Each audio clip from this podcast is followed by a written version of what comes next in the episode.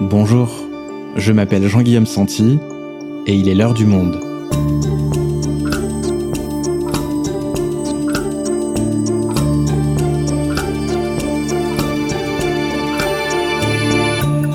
Aujourd'hui, retour sur le dernier génocide du XXe siècle, celui des Tutsis au Rwanda par les Hutus.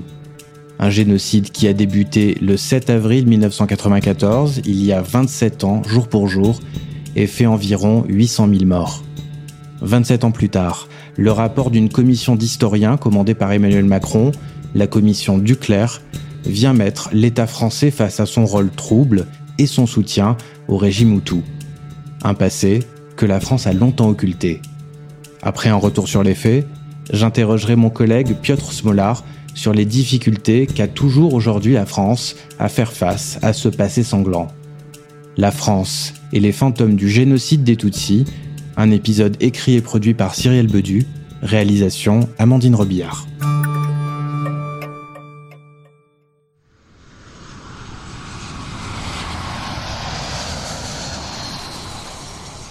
Nous sommes le soir du mercredi 6 avril 1994.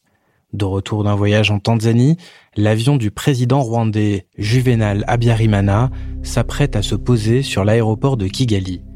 À son bord, le chef d'État rwandais n'est pas seul, il est accompagné du président du Burundi, Cyprien Ntariamira, de hauts dignitaires rwandais et burundais, et de l'équipage de l'avion qui est lui de nationalité française. À 20h30 environ, deux missiles tirés depuis le sol visent le Falcon 50 présidentiel, l'un d'eux abat l'avion, il s'écrase. L'attentat ne fait aucun survivant, les 12 personnes qui se trouvent à son bord meurent sur le coup.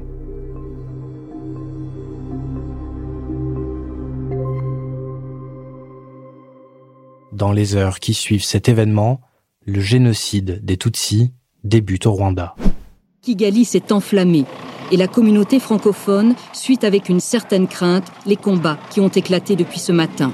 Des corps allongés dans les rues, le plus souvent ce sont des civils qui ont massacré à la machette leurs propres voisins, seulement coupables de ne pas être de la même ethnie.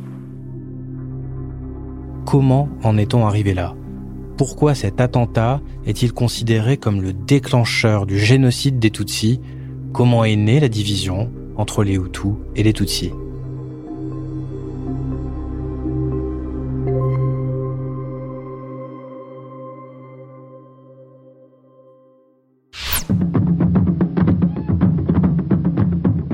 La révolution Hutu n'est pas une explosion de haine spontanée. Elle est déjà en germe à l'époque coloniale.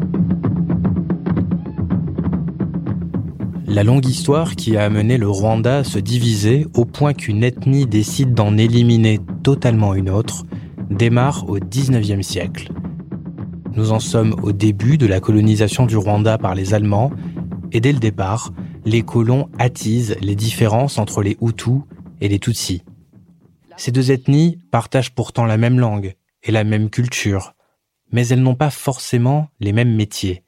D'un côté, les Tutsis, 15% de la population, sont surtout éleveurs et propriétaires de troupeaux. De l'autre, les Hutus, plus nombreux, sont pour la plupart agriculteurs.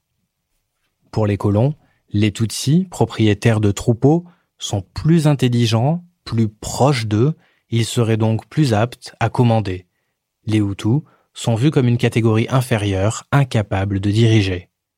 Alors, quand les Belges s'installent au Rwanda en 1916, ils choisissent, pour asseoir leur autorité, de s'appuyer sur les Tutsis pour gouverner. Ils en font même une catégorie de la population nettement plus privilégiée. Les Tutsis ont davantage accès à l'école, ils ont des postes hiérarchiques plus importants. Les Batutsis sont la race dominante. Ils sont intelligents, distants mais polis. Très diplomates, ils manquent parfois de franchise. Les Bahutus, qui représentent 90% de la population, sont des paysans bantus, à l'âme lourde et passive, ignorant tout souci du lendemain. Petit à petit, les injustices se multiplient, la rancœur, la jalousie s'installent entre les deux ethnies. 1962. 46 ans après la colonisation des Belges, c'est l'indépendance. les Hutus prennent le pouvoir, le cycle de la vengeance s'enclenche. Après des années à avoir été mis au banc du Rwanda, ils sont enfin aux commandes du pays.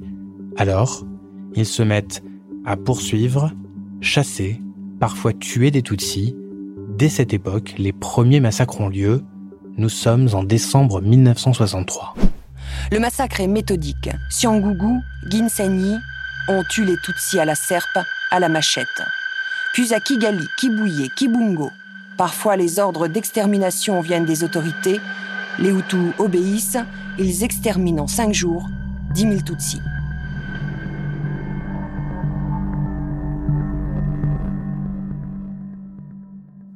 Certains Tutsis fuient, notamment en Ouganda, pays frontalier du Rwanda. De là, ils mènent des attaques ciblant leur pays d'origine. Un groupe de Tutsis exilés fonde sur place le Front patriotique rwandais. Leur objectif, retourner au Rwanda et reprendre le pouvoir par la force. Le Rwanda se situe dans la région des Grands Lacs, à l'est de l'Afrique. Si elles ne sont plus au pouvoir, les anciennes puissances coloniales comptent bien continuer à y commercer et à importer des matières premières. Les Grands Lacs sont aussi une zone stratégique pour la France qui rivalise avec les anglo-saxons pour avoir une influence sur la région.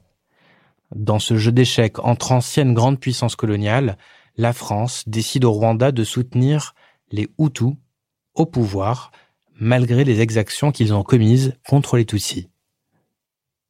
En octobre 1990, le FPR, le bras militaire des Tutsis exilés en Ouganda, lance une première offensive au Rwanda contre le gouvernement Hutu. Une guerre civile commence et la France soutient le pouvoir Hutu du président Abiyarimana en formant son armée et en le fournissant en armes. Il faut écouter le témoignage à cette époque de Jean Varé, c'est un ancien haut gradé français qui était présent au Rwanda. Il raconte qu'il a fait part à Paris dès 1991 de sa crainte de voir un génocide arriver dans le pays. Une inquiétude qu'il relaie après une rencontre avec le chef d'état-major rwandais. Ce dernier lui demande alors des armes, beaucoup d'armes. En 2019, Jean Varret racontait cette scène à la cellule d'investigation de Radio France. Il me dit, on est en tête à tête, on est militaire, on va parler clairement. Je vous demande ces armes car je vais participer avec l'armée à la liquidation du problème. Le problème est très simple, c'est que les Tutsis sont pas très nombreux, on va les liquider. Mais l'appel de Jean Varret à sa hiérarchie parisienne reste lettre morte et il est écarté de son poste en 1993. En 1993, toujours, sur le plateau du JT de France 2, le chef de la Fédération internationale pour les droits humains, Jean Carbonard, somme publiquement la France d'intervenir. J'insiste beaucoup, nous sommes responsables. Vous aussi, Monsieur Mazur, vous pouvez faire quelque chose. Vous devez faire quelque chose pour que cette situation change, parce qu'on peut la changer si on veut. On a trouvé des femmes qui sont terrées au fond de la forêt depuis des semaines avec leurs enfants. On peut faire quelque chose. il faut qu'on fasse quelque chose pour elles. Mais Paris continue de soutenir le pouvoir Hutu. Pour tenter de mettre fin à la guerre civile, des accords de paix, les accords d'Arusha, sont malgré tout signés en Tanzanie en août 1993. Parmi les signataires, on trouve le président rwandais Hutu, Juvenal Abiyarimana, et Paul Kagame, qui dirige alors le FPR Tutsi.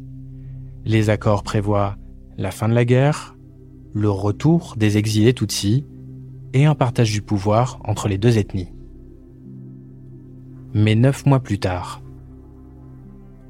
alors que le président Abiyarimana revient justement d'une rencontre à Arusha pour mettre en place les dispositions de l'accord de paix, l'attentat contre l'avion présidentiel a lieu.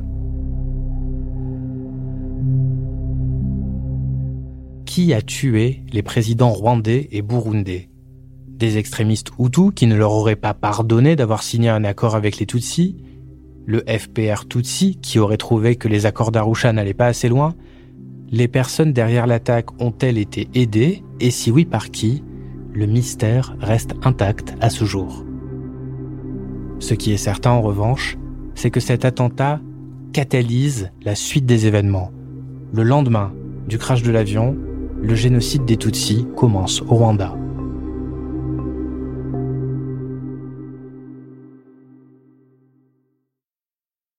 Dans les heures qui suivent l'attentat, un gouvernement intérimaire est formé par des extrémistes Hutus.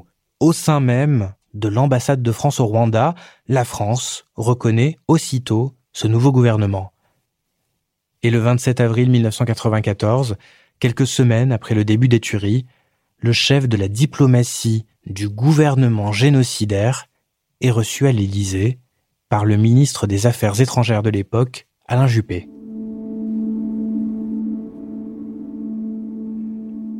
Avec l'arrivée de ce nouveau gouvernement, le cycle de la violence s'accélère. Il incite la population Hutu à traquer les Tutsis et à les exécuter par tous les moyens, où qu'ils se trouvent. Les Tutsis sont tués avec des armes, avec des machettes, chez eux, dans la rue, dans les églises, puis sont enterrés pour beaucoup dans des fosses communes. En parallèle, les rebelles Tutsis du FPR qui étaient encore en Ouganda reviennent au Rwanda avec l'intention, cette fois, de reprendre le pouvoir. Le 22 juin 1994, deux mois et demi après le début des tueries, les militaires français arrivent au Rwanda sous mandat de l'ONU pour une mission humanitaire appelée Opération Turquoise. Officiellement, cette mission de 2500 soldats français doit être neutre et ne pas aller au contact des génocidaires. Mais une ambiguïté s'installe rapidement quant à l'objectif réel de l'opération turquoise. Nicolas Sarkozy, alors porte-parole du gouvernement d'Édouard Balladur, répond aux critiques. C'est une opération humanitaire conduite dans un temps limité avec l'objectif de sauver tous ceux que nous pourrons sauver des massacres. Cinq jours après leur arrivée au Rwanda, des militaires français de l'opération turquoise se rendent sur la colline de Bisesero à l'ouest du Rwanda.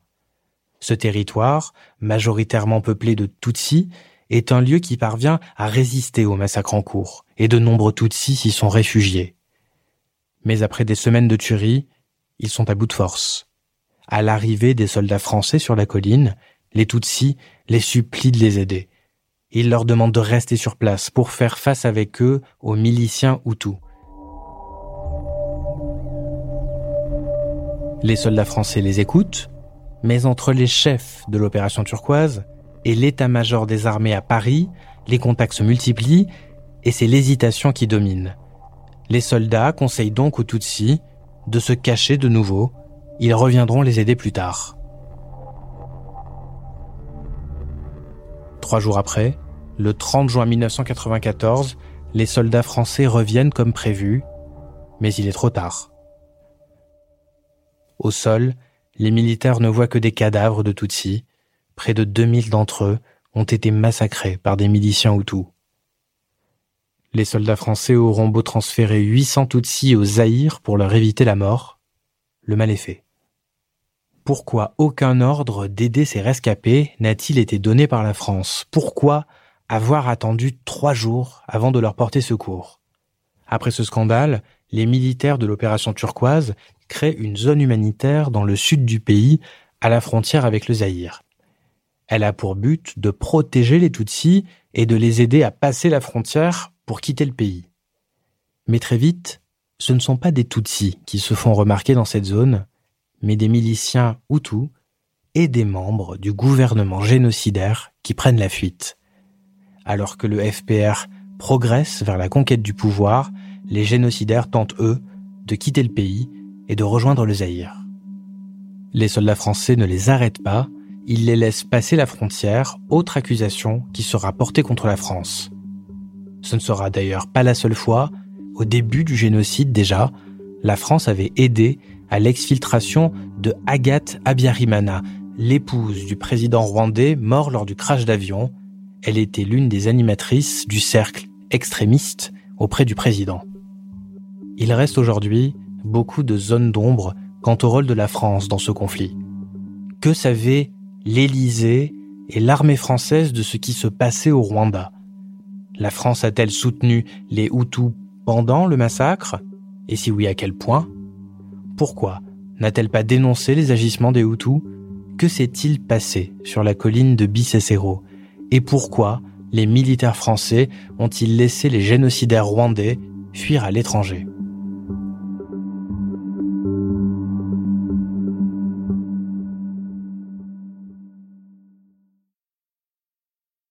Piotr, tu es journaliste au Monde, tu couvres la diplomatie, tu as beaucoup écrit sur ce sujet pour le journal.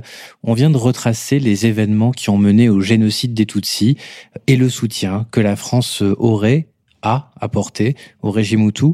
Pour commencer, quelle est la position de la France par rapport à ce passé? Que dit l'État français historiquement de son rôle pendant les tueries? La France, les autorités françaises ont mis beaucoup de temps et ce processus n'est pas fini pour sortir du déni. Euh, il y a eu, euh, juste après le génocide, une espèce euh, de gêne généralisée par rapport aux accusations qui commençaient à être formulées sur la complicité de génocide éventuel, sur le soutien militaire et politique qui était apporté au régime génocidaire.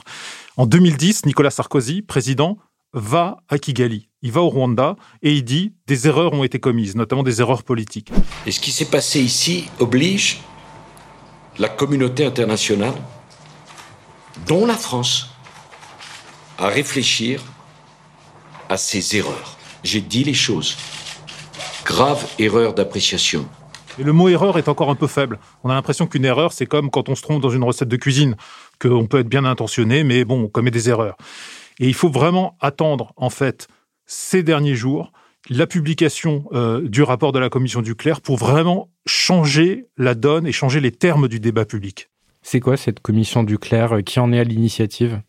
C'est Emmanuel Macron. Emmanuel Macron euh, est jeune, il a été élu jeune président de la République, il n'est pas marqué par un certain nombre de traumatismes qui, eux, sont vraiment dans les consciences des militaires. Et pour ça, il décide il y a deux ans de réunir euh, une euh, commission d'historiens présidée par Vincent Duclerc, qui est un historien émérite, même s'il n'est pas spécialiste spécialement du Rwanda, et euh, il leur donne un accès complet aux archives. Et ça, c'est une grande première.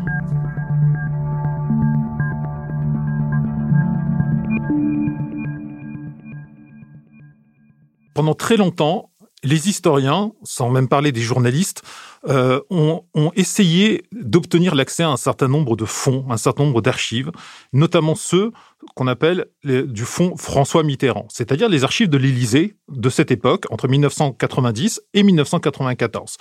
Et c'était quasiment impossible. Il a fallu, pour certains, se battre en justice pour obtenir la déclassification euh, et l'ouverture de certaines de ces archives. Et donc le geste d'Emmanuel Macron est très fort il a dit à cette commission d'historiens, je m'en remets à vous et je vous donne un accès complet à toutes les archives que vous demanderez.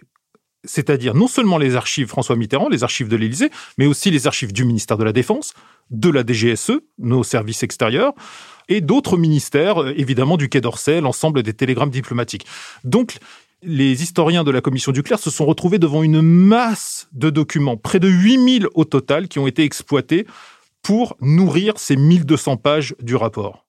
Et donc tu as lu ce rapport du Duclerc qui compte 1200 pages, qui a été remis à Emmanuel Macron le 26 mars, après deux ans de travail de la commission du Duclerc. Qu'est-ce qui contient ce rapport? Ce rapport est absolument passionnant.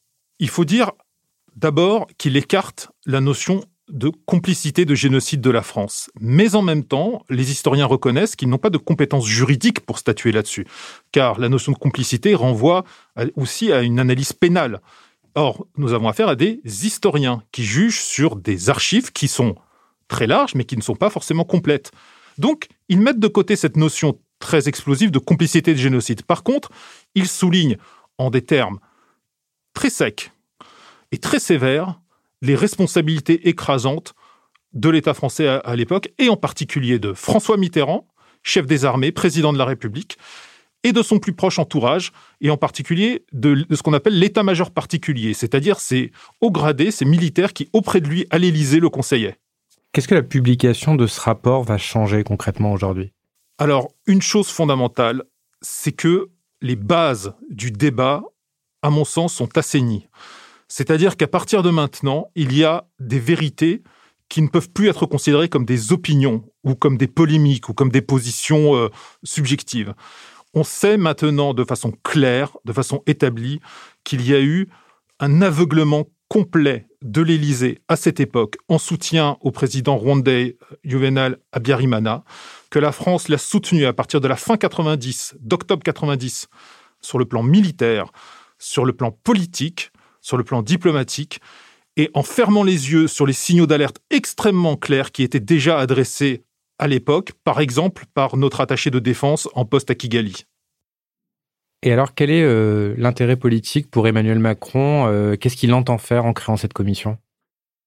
D'abord, Emmanuel Macron, comme tous les présidents de la République successifs, comme Jacques Chirac sur le, le Veldiv, euh, apporte un grand soin à sa politique mémorielle. La politique mémorielle d'un président, c'est un marqueur d'un quinquennat ou d'un septennat auparavant.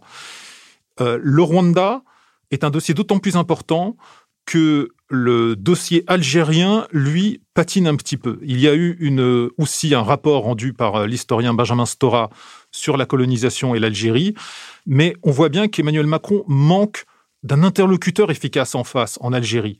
Et le Rwanda prend d'autant plus d'importance à l'aune de ce semi-échec.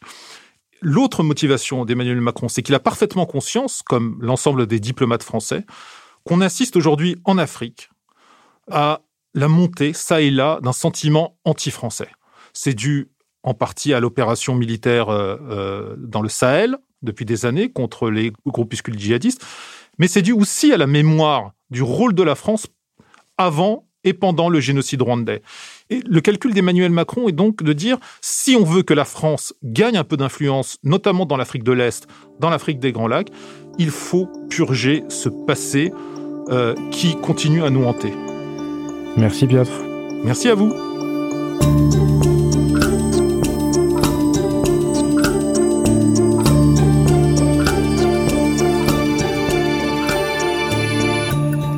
Si vous souhaitez en savoir plus sur le sujet, vous pouvez aller consulter tous les articles sur le génocide des Tutsis dans la rubrique internationale sur notre site.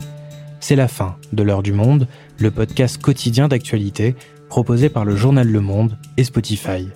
Pour ne rater aucun épisode, vous pouvez vous abonner gratuitement au podcast sur Spotify ou nous retrouver chaque jour sur le site et l'application lemonde.fr.